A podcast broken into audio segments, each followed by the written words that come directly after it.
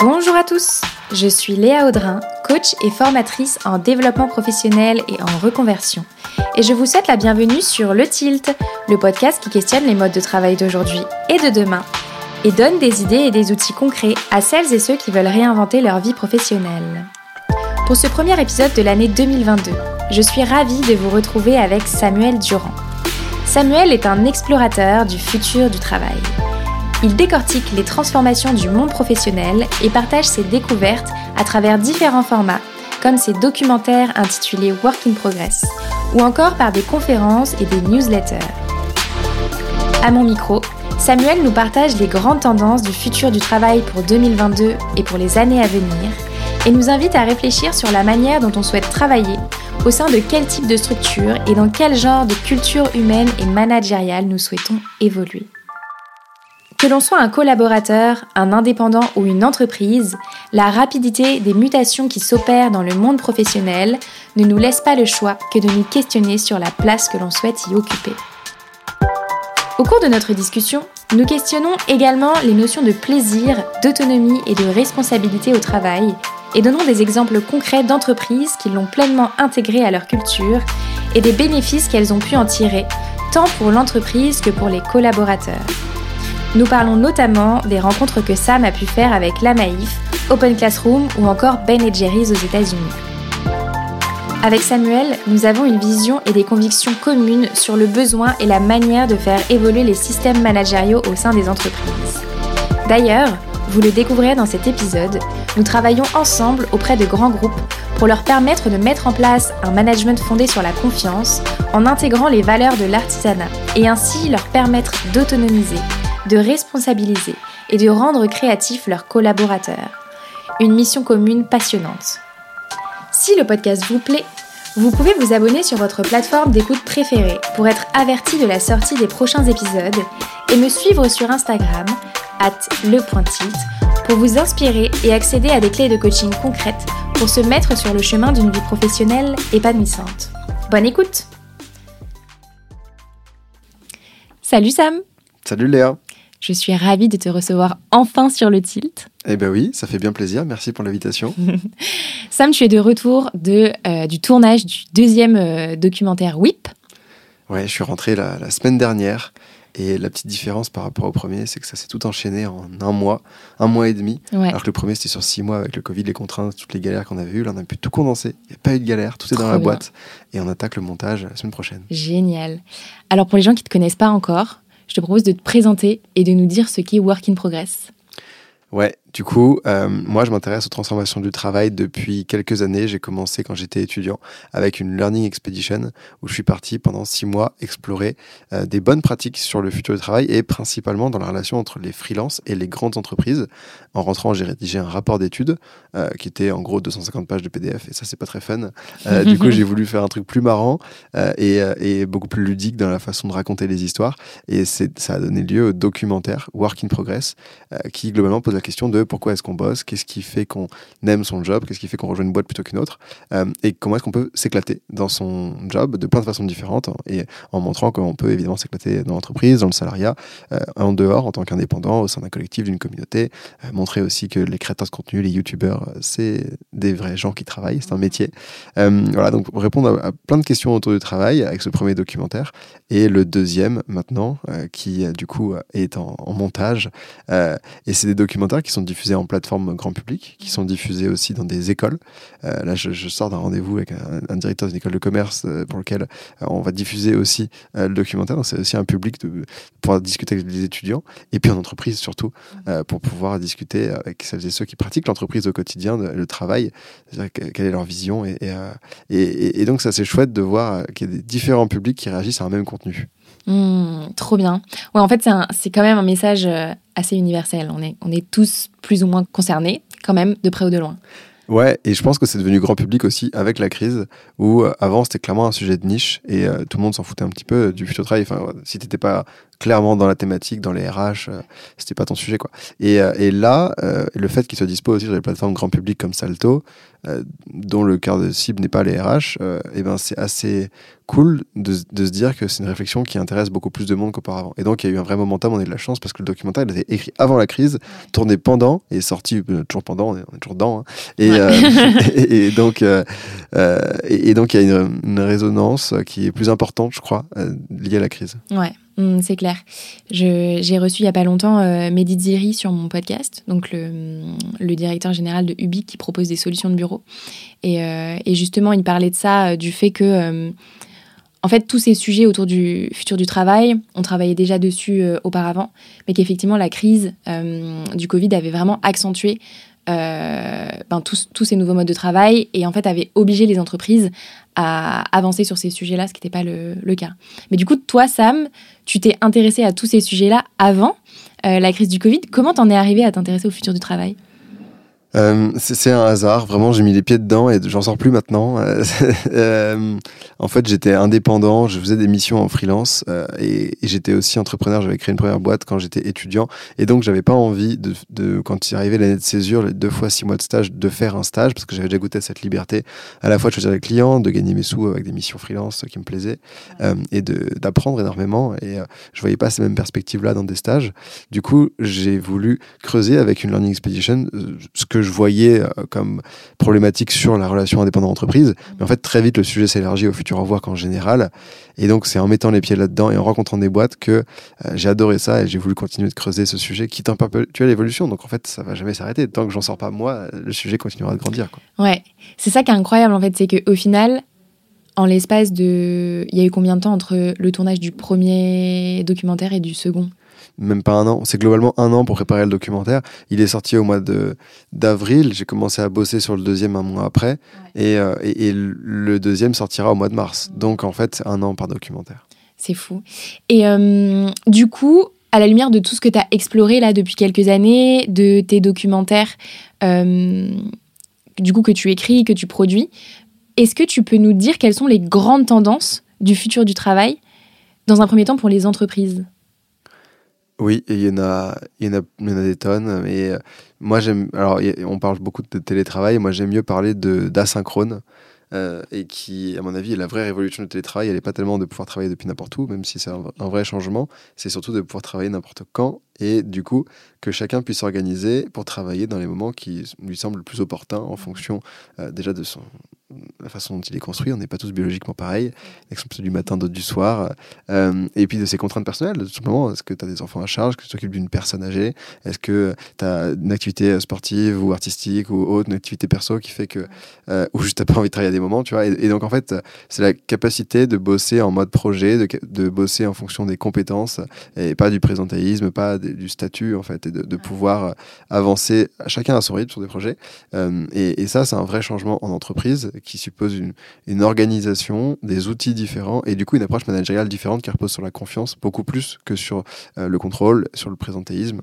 Euh, donc ça, c'est un, une énorme tendance et qui recoupe à l'intérieur la collaboration avec des indépendants qui eux font ça depuis tout le temps en fait donc c'est de plus en plus d'équipes hybrides composées à la fois de salariés d'indépendants pour créer ce, fonctionnement en mode projet et, euh, et, et, aussi, bah, c'est tous les changements liés au télétravail qu'on peut mettre dans cette grande partie du côté asynchrone. Une autre tendance euh, qui, est, qui, est, assez énorme, c'est euh, tout le côté économie des créateurs. C'est le fait que ça s'est démocratisé énormément de, de, créer du contenu, peu importe la forme qu'il va prendre, euh, juste poster sur les réseaux. les gens ne le faisaient pas avant. Je, tu te rappelles LinkedIn il y a, a 5-6 ans c'était des recruteurs qui postaient. Ouais. À la limite, tu postais un truc quand tu changeais de job, et donc ça arrivait deux, trois fois max dans ta vie, quoi. Ouais. Et c'était vite, quoi. Tu voyais les mêmes personnes qui postaient. Et là, t'as tout le monde qui raconte sa vie, quoi. C'est assez ouf. Euh, et, et, alors, t'en as qui racontent la, leur vie pour dire des trucs qui servent pas à grand chose, mais t'en as plein qui osent euh, juste raconter ce dont ils sont fiers, ce qu'ils font dans leur job, euh, ce qui leur a plu, les rencontres qui leur plaisent. Et, et, et donc, les gens s'expriment plus facilement. Et parfois, ça reste là juste un, un lieu d'expression, mais ça devient surtout le terrain pour développer une activité qui peut être juste un side project ou qui peut devenir ensuite une activité même principale. Et c'est-à-dire que, bah, du coup, écrire une newsletter, créer, gérer une page Instagram, créer une chaîne YouTube, la développer, c'est un vrai métier, quoi. Exactement. Et puis toi et moi, on vient de ça, hein. on vient de la création de contenu aussi. C'est ça qui nous a lancé chacun respectivement sur nos activités. Donc, euh, carrément. Est-ce qu'il y a d'autres euh, tendances que tu as observées là euh, dernièrement pour les entreprises en termes d'innovation managériale ou de futur du travail? Mmh, bah, ouais, il y, en a énormément, mais là j'ai été marqué typiquement par, par Ben Jerry's quand j'étais dans le Vermont, du coup dans le siège de Ben Jerry's aux États-Unis il y a dix jours. Et eux, euh, il y a un truc que j'ai adoré, c'est leur euh, phrase, c'est Jerry qui avait cette phrase qui disait euh, If it's not fun, why do it? Mm. et, en fait, tu débarques là-bas dans les bureaux. Donc déjà, un des bénéfices que tu as, un des perks que tu as quand tu travailles chez Ben Jerry's, c'est de pouvoir avoir trois pintes de glace par jour. Alors là. Donc déjà, il y a de quoi, de quoi faire. Il faut avoir un bon estomac. Ouais, alors, par contre, du coup, à long terme, potentiellement, c'est un peu compliqué. Mais alors, les gens qui me connaissent savent que je suis une immense fan de glace, mais moi, ce serait un perks exceptionnel pour moi. Ah, j'aurais dû t'emmener dans les valises parce qu'on en a goûté à foison des glaces là-bas. Faut que j'aille bosser à Burlington. Ah ouais, faut aller à Burlington, c'est assez ouf. Mm. Euh, et, du coup, en fait, moi, j'ai trouvé déjà, tu vois, avant d'aller sur place, juste dans les échanges, dans les emails que j'avais, mm. je trouvais que les mecs faisaient pas mal de blagues, que c'était assez marrant dans les emails. Et, et le ton, euh, tu sentais qu'ils s'amusaient bien. quoi. Et en débarquant là-bas, en échangeant avec tout le monde, déjà, les quatre personnes que j'interviewais, elles ont toutes commencé l'interview sans se concerter, c'était même pas les mêmes lieux, elles se connaissaient même pas forcément entre elles, euh, par dire j'ai le meilleur job du monde. Elles ont toutes commencé l'interview par dire ça. Et, euh, et, tu sentais que c'était vrai, quoi. Elles s'éclataient, toutes les personnes, et à des postes complètement différents. Et, alors évidemment, tu y a pas, tu peux pas t'amuser dans toutes les parties de ton job toute la journée. Tu passes, c'est pas, c'est pas un film quoi. Tu passes pas ta journée à te déplacer en chantant, en dansant, en rigolant. Tu vois, c'est pas non plus un Disney. Mais euh, mais euh, tu sentais qu'il y a quand même une bonne part de rire dans la journée et qu'en fait, si c'est pas le cas, il n'y a pas de raison d'être là quoi. Et ça, j'aime beaucoup cette, euh, cette, tendance, du coup, plus globale, à se dire qu'en fait, tu peux avoir des amis euh, dans ton lieu de travail et que tu dois pas forcément porter un masque et faire une séparation franche en se disant non, le boulot, c'est le boulot. Mon boss, il faut que j'ai l'air sérieux, je peux pas rigoler, je peux pas déconner. Allez, à la limite, à la fête, la fin d'année, quoi, on peut être un peu bourré, on peut faire des blagues, mais en fait, il faut vite retrouver le sérieux parce que demain, boulot. Non, en fait, tu peux très bien montrer tes émotions, positives comme négatives au boulot, parce que forcément, tu n'as qu'une vie, en fait. Et la vie perso impacte la pro et inversement. Ça, c'est sûr. Et, donc, euh, c'est aussi comme ça qu'on crée un collectif entreprise et que tu bah, c'est quand tu as des relations qui sont avant toute chose, elles sont amicales, elles sont humaines, elles sont personnelles, avant d'être professionnelles. Euh, et euh, quand tu. Peu importe ce que tu fais comme type d'interaction, mais quand tu contactes quelqu'un dans une boîte, si tu as besoin qu'il t'envoie un fichier, tu commences par lui demander comment est-ce qu'il va, comment est-ce qu'il passe sa journée, tu vois.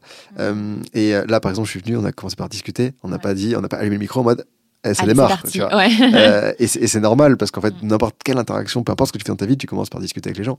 Euh, et ça, on l'avait pas en entreprise et je crois qu'on est en train d'y arriver et ça fait beaucoup, beaucoup de bien de se dire qu'on peut être soi-même véritablement. Ouais. Ouais, je suis d'accord. Et euh, je voulais juste rebondir sur la notion d'avoir du plaisir dans ton travail, etc. du coup, moi, j'ai pas mal creusé les sujets de neurosciences, etc. ces derniers temps. Mm-hmm. Et en fait, ça a été prouvé scientifiquement que avoir du fun, avoir du plaisir, c'était euh, vecteur de performance. Et, euh, et dans ce que j'avais lu, en fait, ils font l'analogie avec euh, les dauphins et les chimpanzés, qui sont les animaux les plus intelligents du règne animal. Et en fait, c'est les animaux qui ont le plus de plaisir et le plus de fun dans leur quotidien. Et, et dans ma tête, ça a vraiment fait un titre, mais je me suis dit, mais bien sûr, tu vois, le fait d'avoir plaisir à faire les choses, d'avoir du fun, de ce que des tâches que tu as à faire au quotidien, elles te procurent vraiment quelque chose d'agréable, mais bien évidemment que tu vas t'engager, que tu vas faire en sorte que ça marche et que ça perdure, quoi. Je, me rappelle, alors c'est une étude, il faudrait chercher, euh, j'ai pas les sources et je pourrais pas citer malheureusement. Elle ça date longtemps, j'ai lu ce, truc-là. Euh, quelqu'un qui avait fait une étude et qui avait relié le QI des gens euh, au, nombre de rires dans la journée. Et en gros, il avait trouvé que les gens qui avaient un QI très bas rigolaient énormément dans la journée. Ceux qui avaient un QI assez euh, moyen rigolaient très peu, étaient les gens les moins fun. Et ceux qui avaient un QI extrêmement élevé, donc une petite proportion de la population, euh, rigolaient énormément autant que ceux qui avaient un QI très faible. Et en gros, en fait, euh, ouais, moins tu te prends la tête, plus tu rigoles. Si tu es en train de te prendre moyennement la tête, il y a un middle qui est pas très fun, quoi, qui est pas ouf. Donc soit faut être vraiment très chaud, soit pas trop, quoi. mais pas dans le middle. Ah, c'est intéressant. Ok, j'adore. Ok, on va chercher ça et on mettra, euh, on mettra ça dans le lien. Ouais, carrément. Écoute, c'est hyper intéressant. Euh, et est-ce que tu constates aussi des, des mutations euh, importantes aussi dans les modes de travail indépendants? Ah bah ouais, forcément. Bah, du coup, ça, c'était mon cœur de sujet sur cette première Learning Expedition. Et euh, ouais, quand j'étais aux États-Unis, au Canada, j'ai vu des boîtes qui avaient, alors pas le titre de Chief Freelance Officer, mais qui avaient vraiment une personne qui endossait ce rôle, de se dire, ça y est, maintenant on est capable de bosser avec des indépendants, on a des vraies politiques pour les intégrer dans l'entreprise, pour les lier à la culture d'entreprise, euh, on est capable euh, de créer des équipes hybrides, on a un vrai onboarding qui est dédié, un vrai offboarding, et on a des personnes qui sont responsables d'eux, on entretient des liens avec les différents pools de talents dans lesquels ils sont, à la fois les plateformes, mais même juste les communautés, les rassemblements, les agents de talents. Et, et donc là-dessus, il y avait vraiment un temps d'avance, c'était en 2018-2019, tout ça. Euh, et je pense qu'il y a une vraie accélération avec le Covid aussi. On s'est rendu compte que, ok, tu peux travailler avec quelqu'un qui est à distance, bah, peut-être que tu peux travailler avec quelqu'un qui a un autre statut, en fait. Et, euh, et tel pénurie de talent aussi qui fait qu'à un moment donné, tu as besoin de recruter euh, des métiers euh, en forte tension. Et donc, ces gens-là, ils sont pas forcément disponibles en tant que salariés. Par contre, ils sont disponibles, genre, dès demain. Tu peux trouver des personnes sur lesquelles tu galères à recruter en tant qu'indé. Donc, il y a une, et en fait, c'est ce qui manquait pour la révolution du freelancing parce qu'il y avait déjà plein d'indépendants. Il y avait déjà un écosystème qui se structurait. On a de plus en plus d'outils dédiés aux indépendants, que ce soit des outils de mise en relation, mais tout simplement juste à mutuelle, banque, et tous sont en besoin dans le quotidien d'un indé. Et ce qui manquait, c'était juste le côté entreprise. Est-ce que je suis capable de bosser en direct avec des free et est-ce que je leur fais confiance vraiment? Et ça, euh, c'est ce qui est vraiment en train de se déployer. Et, donc, ça fait beaucoup de bien. Donc, ouais, il y, a une énorme tendance là-dessus mmh. euh, d'augmentation. J'ai la sensation, en fait, que au final, la relation entreprise euh, indépendant va évoluer dans le sens où on va embaucher des compétences plus que des statuts au final. Ça va être plus, euh, bah, on a besoin d'une compétence précise, que tu sois en portage salarial, que tu sois en freelance, que tu sois en interne, en CDI, etc. Au final, c'est pas tant ça qui comptera, c'est plus ce que tu es capable d'apporter à un instant T et sur la durée euh, du besoin de, de l'entreprise, tu vois. Ouais, ouais. Ouais, complètement.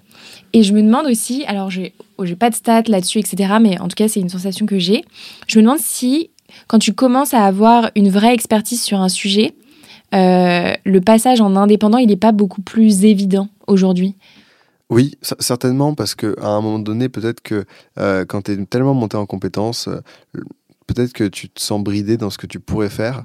Et, au-delà de ça, il y a une curiosité de se dire, si tu es tellement devenu compétent dans ce que tu fais, ta, ta master, tes missions, en fait, euh, tu as peut-être envie de faire la même chose, mais ailleurs, parce que du coup, nouvel environnement, nouveau challenge. Euh, et, donc, peut-être que dans ce sens-là, tu te dis, bah, le, côté indépendant est intéressant. Et moi, je me rappelle, euh, dans ma Learnex, j'avais vu une boîte aux, aux États-Unis, côté San Francisco, qui, en fait, un employé, alors c'est pas des employés, du coup, créer des, projets à partir de freelance qui n'avaient que quelques heures à consacrer par semaine parce que par ailleurs, ils étaient salariés d'une autre boîte. Donc c'était vraiment le, top level, tu vois. C'était des, des, gens sur des problématiques euh, hyper demandées dans des grosses boîtes tech. Globalement, tu étais salarié Facebook, euh, Google, Apple, euh, GAFAM. Et, et quelques heures de ton temps, tu allais les donner pour un autre projet. Donc ces gens-là, ils faisaient pas ça pour l'argent parce qu'ils avaient déjà des salaires qui étaient assez hallucinants. Mais c'était plutôt dans, dans l'idée de se dire, à côté de tout ça, j'aimerais faire autre chose, bosser avec d'autres personnes, bosser sur d'autres projets. et, et, donc c'est plutôt une notion d'apprentissage, de se challenger aussi. Peut-être de... Et alors, pour certains peut-être de gagner encore plus d'argent, euh, parce que je pense que tu en gagnes beaucoup, mais tu vas gagner encore plus. Euh, mais, mais du coup, il y avait vraiment ce truc-là, euh, et c'était assez rigolo. ça s'appelle Geekster comme boîte. Ok.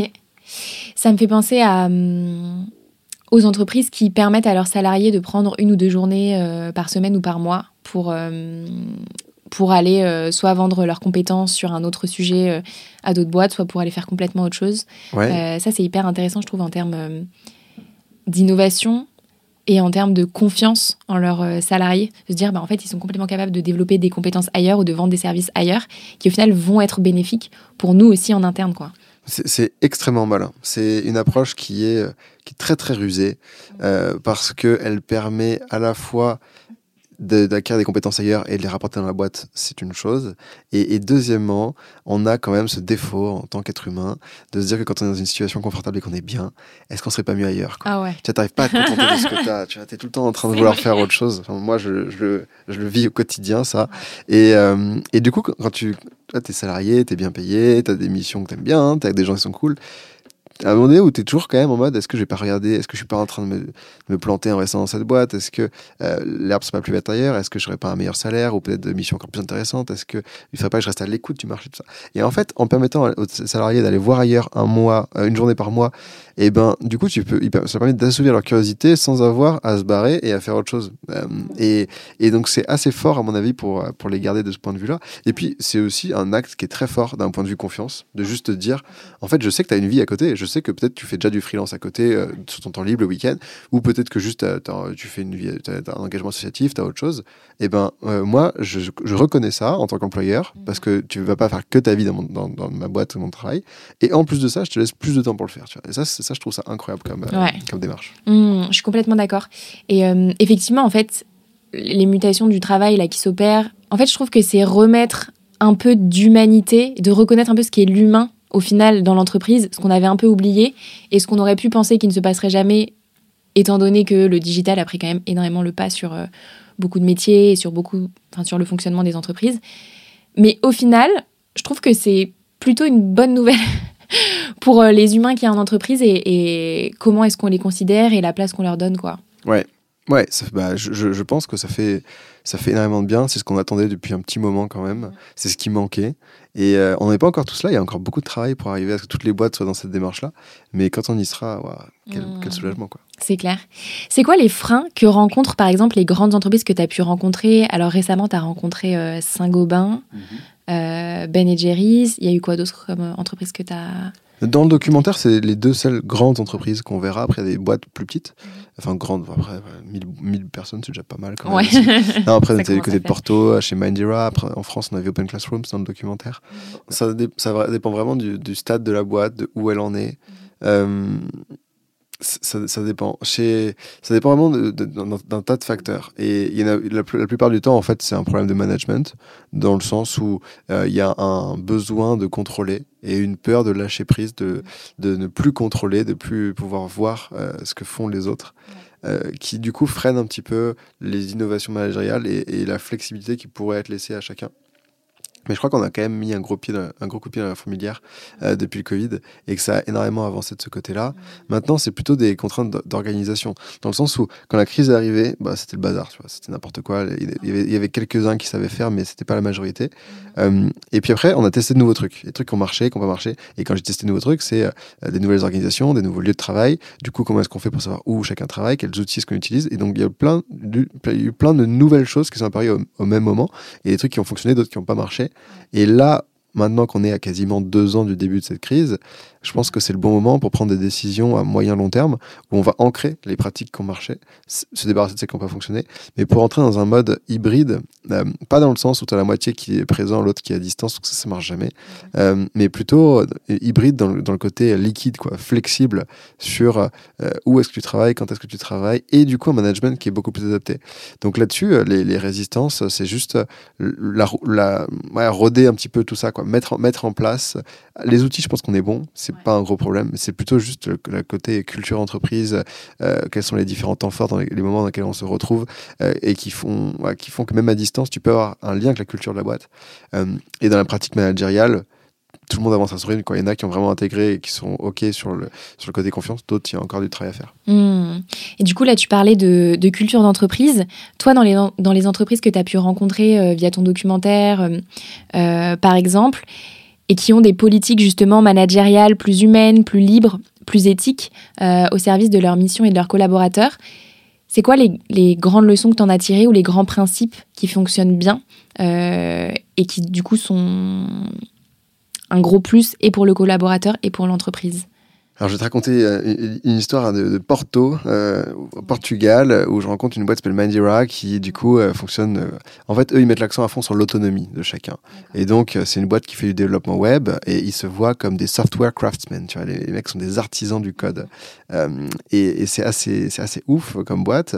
Et donc, j'interviewe un HR qui me, qui, je lui pose pas mal de questions et il, il m'explique qu'en fait, quand il arrive dans la boîte, il a demandé quelles étaient ses missions et les mecs lui ont dit en fait euh, bah, ça dépend, qu'est-ce que tu as envie de faire Et donc, le premier mois, il n'avait pas de mission. Son job, c'était juste de regarder ce qui se passe à droite à gauche. D'aller voir chacun en disant, avec, ton, avec mon regard extérieur, voilà ce que je peux apporter, quels sont les, les process qui pêchent un peu, là où je pense qu'on peut s'améliorer. Et en même temps, de se dire, voilà, bah, en fonction de tout ça, je vais pouvoir me dire, moi, je peux apporter mon aide là-dessus. Et ça permet, un, de se dire, d'aller vers là où c'est le plus pertinent, parce qu'en fait, c'est là où il y a besoin et de l'observer avec son regard un peu nouveau, un peu frais. Et en même temps, ce qui va le plus l'attirer.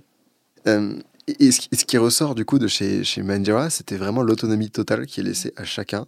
Et, ça, ils l'ont tous dit, même après que j'interviewais une, une product manager, un développeur, et ils me disaient tous que c'était la, totale liberté laissée dans la façon de s'organiser, dans la façon de gérer les équipes, dans la façon de gérer les projets, euh, qui était assez cool. Et ça, je le vois un peu partout, en fait, ce qui est clé dans le management. Et c'est l'approche de Laetitia euh, Vito, dont, elle parle dans le documentaire et encore plus dans son livre du labeur à l'ouvrage, où en fait elle, explique que pour renouer avec les valeurs de. Euh, pour avoir du sens dans son job, il faut renouer avec les valeurs de l'artisanat, qui sont autonomie, créativité et responsabilité, et maîtrise de l'impact. Et donc si je devais en choisir une dans tout ça, c'est vraiment euh, l'autonomie et le maîtrise de l'impact, de pouvoir voir que, ce que tu fais, ça a du sens, ça a de l'impact. Donc, c'est de voir ce qui se passe en, amont et en aval, en fait, de, ce que tu fais. Surtout quand tu es dans une grosse boîte où, en fait, il pas que toi qui gère les trucs. Et donc, ça, c'est vraiment essentiel. Et ça, je l'ai vu un peu partout, euh, pas que chez Mindjera, euh, qui eux, pour le coup, poussent cette autonomie à son paroxysme en n'ayant plus de manager. Mais tu peux garder des managers, mais qui délèguent en laissant à chacun l'autonomie. Euh, et, et, ça, ça, ça, fonctionne vraiment dans tous les secteurs d'activité. Ça mmh. Euh, ça fonctionne pas que sur des métiers qui sont télétravaillables. On dit souvent, euh, OK, le flux de travail, on résume souvent au télétravail, mais comment ça se passe pour ceux qui peuvent pas télétravailler? Mais en fait, on s'en fout un petit peu du télétravail. Euh, mmh. c'est pas important. Ce qui est important, c'est les valeurs qui, avec, qui vont avec le télétravail, l'organisation qui est derrière et le management qui est derrière. Et, en fait, ça, ça s'applique partout. Autonomie, créativité, responsabilité. C'est mhm. pas que pour les artisans, c'est pas que pour ceux qui peuvent télétravailler. En fait, tu peux être, euh, tu peux fonctionner avec ce, mode de travail sur n'importe quel métier. Quoi ça reboucle bien avec ce que nous on propose Sam puisqu'on travaille ensemble. les gens ne le savent pas forcément, mais on travaille ensemble et justement on, propose euh, aux grandes entreprises justement de réintégrer ces valeurs clés dans leur euh, dans leur système managériaux et on le voit nous quand on discute avec euh, les entreprises, même si elles ont des milliers de collaborateurs, on a l'impression que c'est des valeurs qu'on peut pas intégrer comme ça de prime abord à l'échelle de milliers de personnes, mais en fait on se rend compte que c'est vraiment le besoin de ces entreprises là et que c'est complètement intégrable en fait avec les bons outils. C'est pas si compliqué, en fait, ça se fait assez bien. Et, c'était l'idée de se dire que euh, tout projet de transformation euh, démarre par de l'inspiration. Et l'inspiration, tu le trouves dans un podcast, dans des articles, dans un documentaire. Donc tu vois le documentaire, tu te dis, ok, c'est cool, mais en fait, comment je fais ensuite pour actionner tout ça?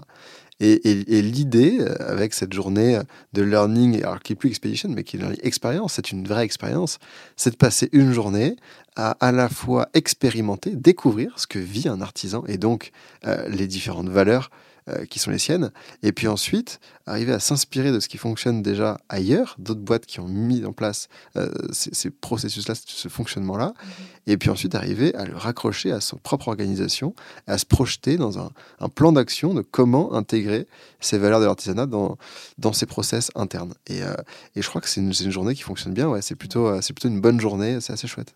C'est clair. Carrément. Et euh, est-ce que tu as été rencontrer des artisans, toi, justement, dans le dernier documentaire? Ah, j'ai rencontré un type formidable. J'ai rencontré un gars euh, à Chamonix qui s'appelle Peter, euh, dont la boîte s'appelle Rabbit on the Roof. Euh, L'histoire d'ailleurs est très drôle de pourquoi ça s'appelle Rabbit on the Roof, mais elle est un peu longue, je ne vais pas la raconter ici. Ah là là, tu nous teases Elle sera pas en documentaire. Il faudra qu'on la sorte. Elle sera pas en documentaire parce qu'elle est trop longue. On n'a pas encore fait le montage. je sais qu'elle ne sera pas. Je la mettrai pas parce qu'elle est trop longue, mais, mais l'histoire est drôle. Je pense qu'on la sortira sur YouTube en à côté. Mais, mais bref, ce gars-là, du coup, fait des skis en bois. À partir de planches, tu vois. Et euh, à l'heure où les skis sont industriels, ont plein de matériaux différents, euh, lui, il revient avec juste du bois. Et en fait, c'était pour du coup mettre en image cette vision, cette thèse de Laetitia, qu'on a réinterviewé d'ailleurs pour WIP 2, euh, et faire un parallèle entre ce gars-là qui est artisan, vraiment, tu vois, sa journée, c'est du bois, quoi, et les gens qui sont chez Mindjira, qui eux font du développement web et montrer qu'en fait ça marche dans tous les métiers, même dans le tertiaire, même quand ton job c'est de taper sur les touches d'ordinateur, tu es aussi artisan. Quoi. Et il y a la beauté dans du code, et tu peux, un code bien construit, un code bien pensé, c'est beau comme une belle pièce, euh, une belle table, des beaux skis en bois.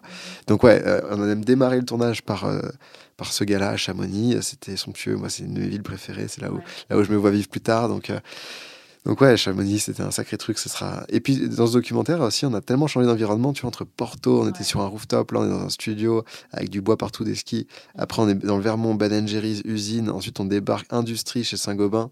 Et en milieu de tout ça, on passe par les bureaux Open Classrooms. Ah, du coup, on est, euh, on est vraiment dans plein d'environnements différents. Génial.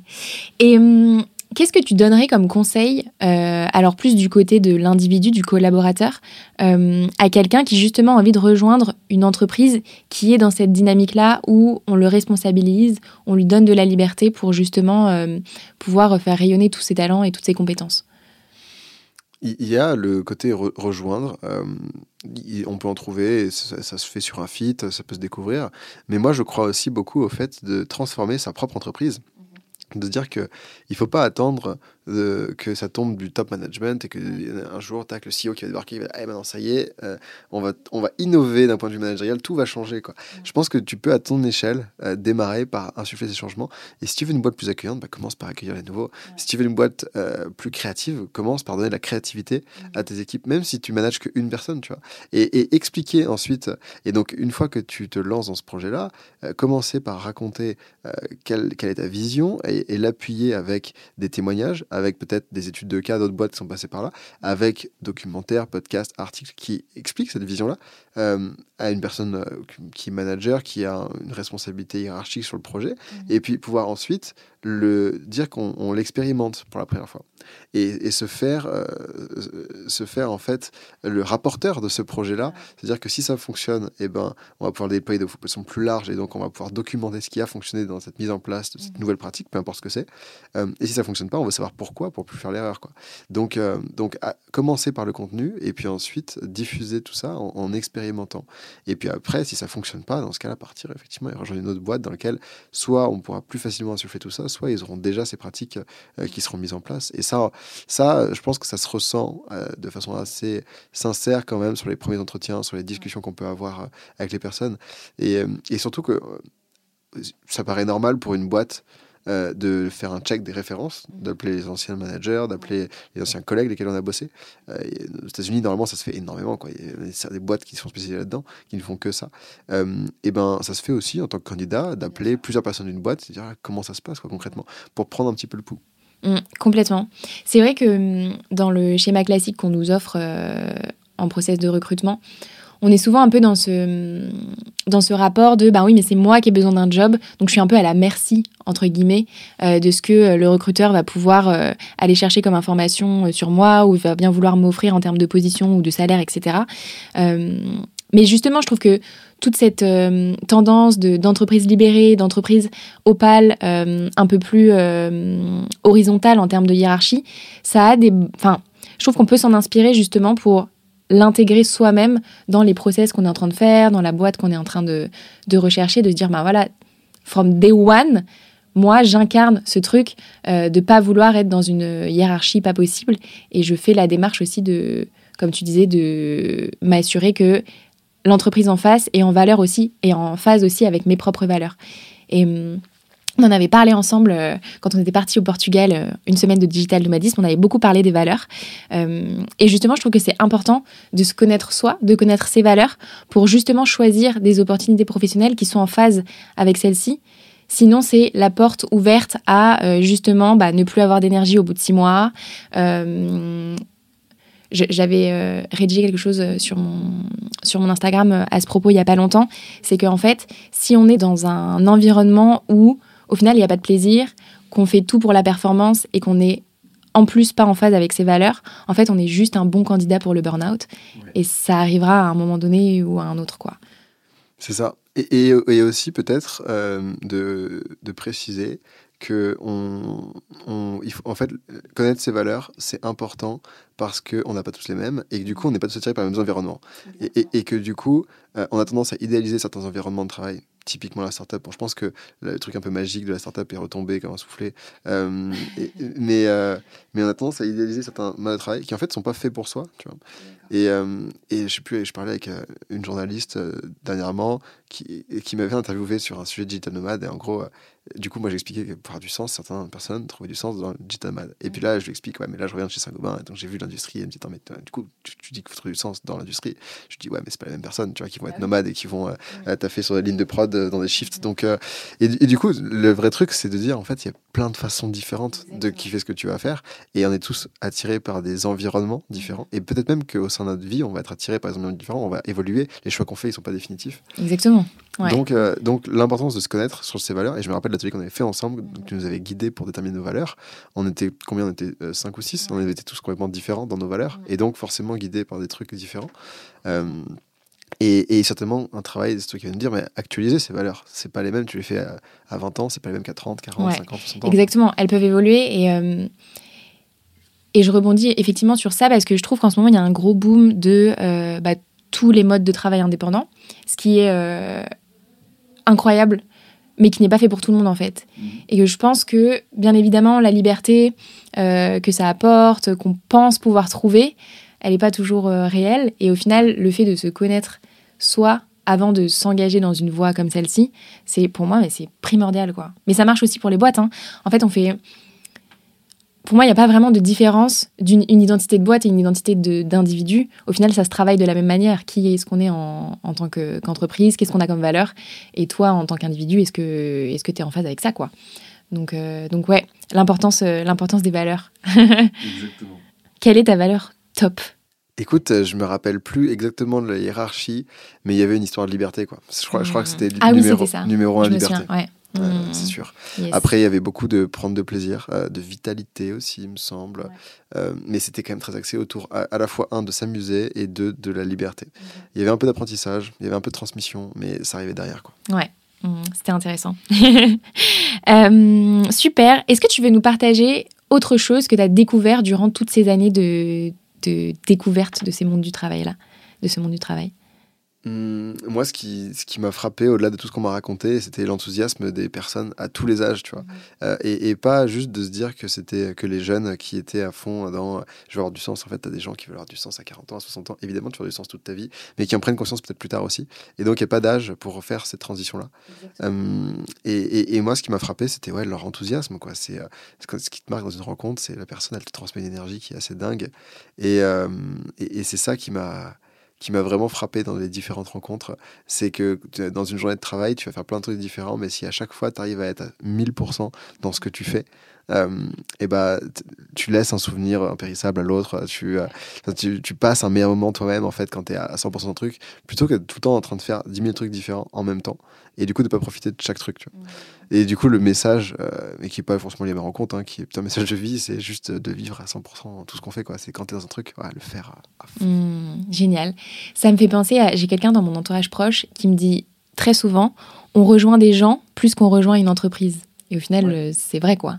Oui, euh, c'est ce que me disait le mec du, alors le mec, euh, le CEO d'Open Classrooms, euh, Pierre Dubuc, quand je lui posais la question, qu'est-ce qui fait qu'on rejoint une boîte, qu'est-ce qui fait qu'on y reste en fait. Et chez Open Classrooms, il disait, bah souvent les gens, ils nous rejoignent parce qu'ils ont entendu parler de la marque, parce mm. qu'ils nous rejoignent pour la mission, parce que c'est Make Education Accessible, donc c'est une mission qui est quand même plutôt très stylée.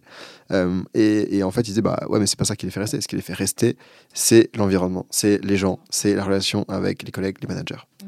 Et, et je pense que c'est vrai partout ça. Ouais, clairement. J'aime bien, j'aime bien cette, euh, cette approche-là. Euh, j'ai deux dernières questions pour toi, Sam. Allez. Euh, la première, c'est est-ce que tu as des ressources, des livres, des vidéos, des podcasts à nous partager sur justement toutes ces mutations du travail, sur le futur du travail qui, toi, t'ont marqué et que tu as envie de, d'évangéliser un petit peu Alors j'en parle tout le temps, mais euh, numéro un, le livre de Laetitia Vito, j'ai déjà mentionné tout à l'heure, c'était sûr, hein, j'allais pas l'oublier. En plus, je l'ai vu dernièrement, donc euh, c'est sûr que j'allais pas l'oublier. Euh, donc Du labeur à l'ouvrage, Laetitia Vito, qui est certainement le livre qui m'a le plus marqué sur la notion de sens au travail. et un, bouquin que j'aime beaucoup, et, l'entreprise aurait pu être dans le documentaire, mais elle n'y est pas finalement. On a choisi Ben Jerry's, mais on a, failli aller voir Patagonia. Et donc le fondateur Yvon Chouinard a écrit un livre qui s'appelle Let My People Go Surfing, dans lequel il explique globalement que s'il y a des vagues s'il y a du swell, il vaut mieux être dans la mer en train de surfer plutôt qu'être en train de bosser. Et euh, j'aime beaucoup la philosophie. Le titre parle de lui-même. Et, euh, et, en fait, au-delà de ça, il explique surtout que, en fait, dans une boîte à mission, euh, c'est bien de le dire sur le site, c'est bien de le dire après tout ça. Mais ce qui est important, c'est que chacun puisse se connecter avec la mission dans ses tâches de tous les jours, en fait. Pour plein de trucs différents, parce que tu peux te connecter à quelque chose de très très pratique ou juste adhérer à ce qui se passe. Mais qu'à un moment donné, il y a un lien quand même, que ce soit pas juste complètement hors sol avec ce que vivent chacun des employés.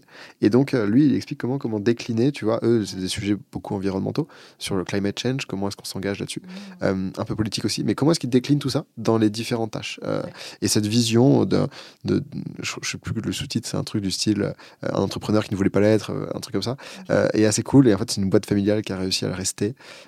et donc, c'est une belle vision, même pas que du futur travail, mais de la vie, quoi. Donc, ouais, je recommande à fond. Génial. Trop bien. Ça me fait penser à. On a une connaissance en commun qui s'appelle Sarah, qui travaille dans une grosse boîte de voyage et qui, elle, incarne complètement ça. Digital nomade à 300%. Quand elle est dans des endroits où elle peut surfer, parce que c'est une grande fan de surf, elle lâche son ordinateur, elle va surfer pendant une heure. C'est euh, hyper intéressant et pour le coup, elle est dans une et d'ailleurs, elle, ses valeurs, c'était nature, euh, être dehors, soleil. Exactement. Euh, c'est assez, assez, cool, ouais. Mm. Ouais, c'était, c'était intéressant de, de la voir euh, et travailler et dans son milieu naturel. Euh, Donc elle est bien là qui est le surf, exactement. Trop chouette. Et du coup, euh, ma dernière question pour toi, Sam, qui est ma question signature que je pose à tous mes invités. Oui. C'est si tu pouvais constituer ton board de rêve dans lequel tu convierais trois personnes, trois personnalités, trois entrepreneurs qui pourraient te conseiller tout au long de ta carrière, qui est-ce que tu mettrais dedans? Hmm. ben, euh, déjà, j'ai la chance d'avoir Laetitia en tant qu'amie et mentor, donc je la garderai parce qu'en fait, j'adore la relation que j'ai avec elle, mhm. euh, qui est une relation d'amis, mais presque de, ouais, d'amis, tu vois, mais de mes deux mentors qui donnent beaucoup de conseils, tu vois, et c'est à chaque fois des enseignements qui sont tellement riches, c'est ouf. Donc, euh, donc évidemment, j'adorerais l'avoir à mes côtés dans, dans mon board. J'aimerais beaucoup avoir Yvon Chouinard, je te parlais de son bouquin en fait, mais euh, je pense que c'est peut-être une sagesse quand même qui sort de ce bonhomme euh, et dont j'aimerais profiter. Euh, bah. Tu l'as déjà rencontré en vrai du coup? Non, jamais. J'aurais adoré. Il donne plus de conférences maintenant, tu vois, il est âgé et ça fait très longtemps qu'il n'en a plus fait, mais il en a quand même beaucoup, il a beaucoup parlé toute sa vie, donc il y en a plein qui sont dispo. Mais lui, j'aurais adoré. Mhm. Et puis après, pour sortir un peu de ce.